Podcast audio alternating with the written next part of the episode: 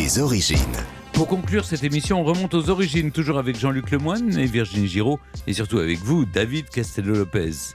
Et là, aujourd'hui, c'est les pompiers. Oui. Quelquefois, je fais Mm. des chroniques sur des objets euh, connus de tout le monde, mais qui, qui évoquent Mm. pas grand-chose d'intense. Vous voyez, comme les cotons-tiges, il y a quelques temps. hein, c'était pas...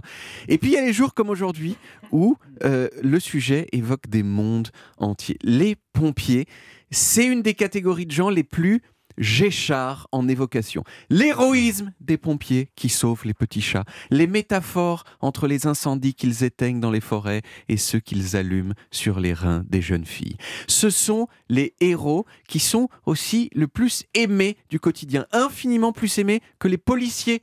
Parce que fondamentalement, personne n'est contre le fait d'éteindre le feu.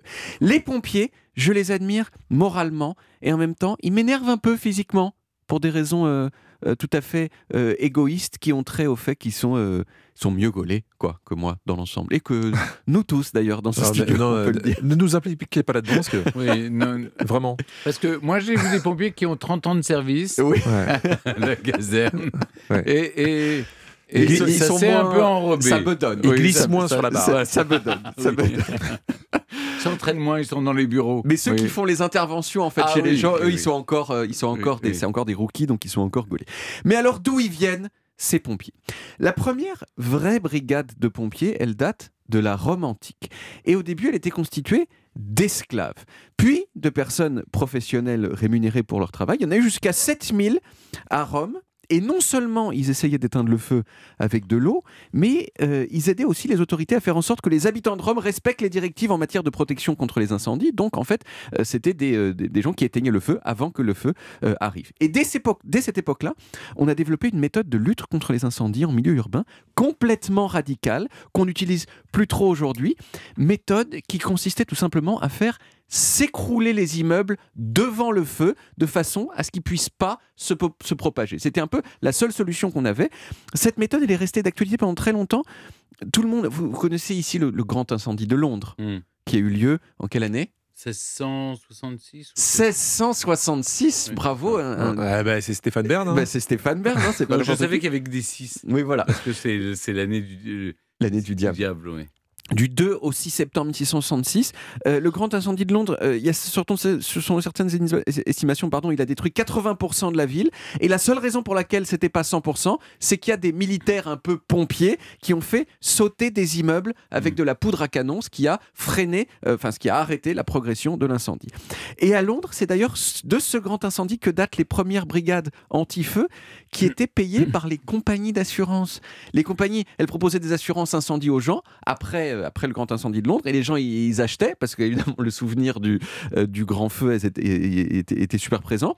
Et ces entreprises, elles avaient intérêt à ce qu'il n'y ait pas d'incendie puisque pas d'incendie égale pas d'indemnité à payer. Et donc, euh, ces compagnies, ce sont elles les premières qui ont créé à Londres des brigades de pompiers.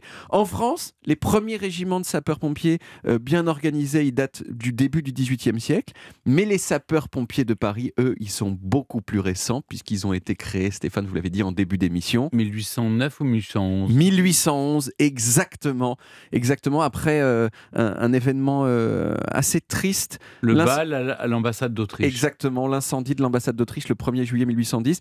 Il y avait un bal ce jour-là euh, pour célébrer le mariage de Napoléon et de Marie-Louise. Il faisait chaud, c'était en juillet. La salle de bal elle avait été peinte avec de la peinture à l'alcool pour que ça sèche plus vite. Et il y avait partout de la gaz et des tentures. Et avec tout ça, un très grand nombre de bougies. Euh, et il y a une bougie hein, qui est tombée sur une tenture. Et tout ça a pris feu en quelques secondes. On ne sait pas combien il y a eu de morts parce que ça a été assez étouffé comme affaire. Euh, mais il y en a eu plusieurs. Il y a eu une princesse, et la, la- je Mm. crois la, la belle-sœur euh, du, du- du- de l'ambassadeur d'Autriche qui est morte.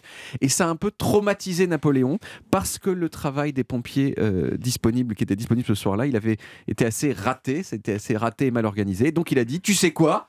À partir de maintenant, les pompiers de Paris, ce sera des militaires, comme ça ce sera carré. Et c'est comme ça que la brigade des sapeurs-pompiers de Paris a été créée. Aujourd'hui en France, il y a 250 000 sapeurs-pompiers qui répondent à 16 millions d'appels par an. Ce qui fait une intervention toutes les 6 secondes et demie, c'est quand même beaucoup d'interventions.